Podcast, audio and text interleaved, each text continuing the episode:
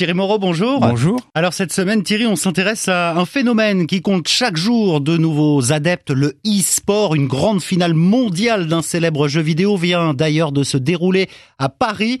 Un phénomène grandissant qui a poussé les autorités chinoises à réagir. Ils sont effrayés hein, par ce, cette, cette, consommation de plus en plus importante des jeunes, euh, cette addiction aux jeux vidéo. Euh, alors ils ont carrément décidé que pour les moins de 18 ans, eh bien la consommation de jeux vidéo sur smartphone serait limitée à 1h30 par jour et il y aura une sorte de couvre-feu numérique entre 22h et 8 heures du matin, pendant lesquelles vous ne pourrez pas accéder aux jeux vidéo.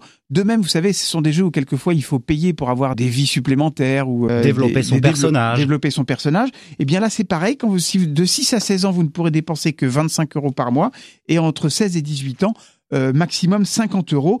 Vous devrez aussi vous identifier avant d'accéder au jeu.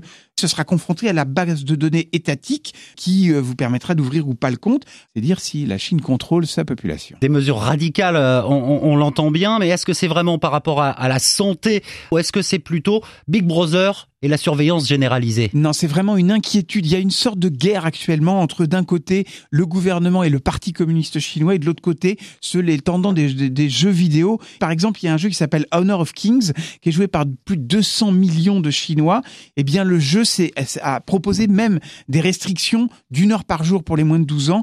Euh, c'est dire s'ils ont vraiment euh, pris conscience de ce problème. Il faut rappeler qu'en Europe, aux États-Unis, ce sont simplement des étiquettes moins de 12 ou moins de 16 ou moins de 14 sur les boîtes de jeux, mais c'est tout. Le gouvernement chinois, de son côté, a gelé toutes les autorisations de jeu entre février et décembre 2008, ce qui n'a pas empêché le phénomène des jeux de continuer à croître. 5% l'année dernière, ça représente 25 milliards d'euros en Chine. Donc tout le monde est conscient du problème.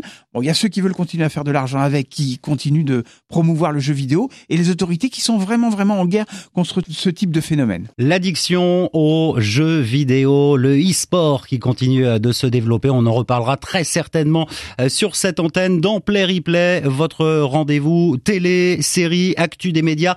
C'est toutes les semaines avec Thierry Moreau. À la semaine prochaine. À la semaine prochaine.